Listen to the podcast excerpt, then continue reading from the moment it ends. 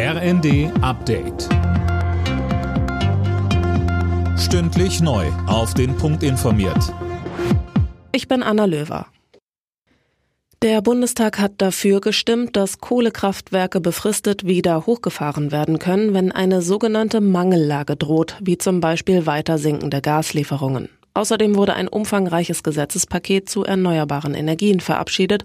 Unter anderem sollen die Bundesländer verpflichtet werden, zwei Prozent ihrer Fläche für Windräder zur Verfügung zu stellen. SPD-Fraktionsvize Matthias Miersch sagte. Das erste Mal kriegen wir einen verbindlichen Mechanismus zum Ausbau Wind an Land zwischen Bund und Bundesländern.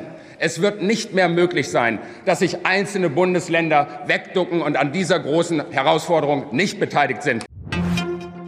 Zum Abzug der Bundeswehr aus Afghanistan wird es einen Untersuchungsausschuss geben, das hat der Bundestag in der Nacht beschlossen. Vor allem soll es um die Ereignisse gehen, die zu der dramatischen Evakuierungsaktion im August vergangenen Jahres nach der Machtübernahme der radikal-islamischen Taliban führten.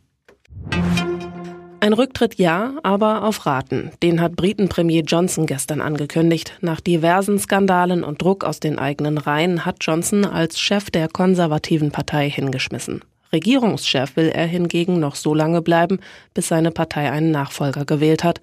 Die Vizepräsidentin des Europaparlaments Katharina Barley findet, jetzt kann es nur besser werden. Sie sagte in der ARD. Boris Johnson hat in den Beziehungen zwischen dem Vereinigten Königreich und der Europäischen Union keine rühmliche Rolle gespielt. Er hat äh, gelogen, er hat getrickst, er hat äh, Vereinbarungen nicht eingehalten, die er selbst abgeschlossen hat.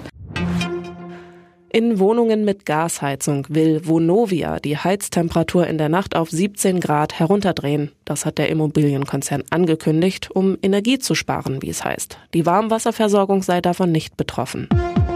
Alle Nachrichten auf rnd.de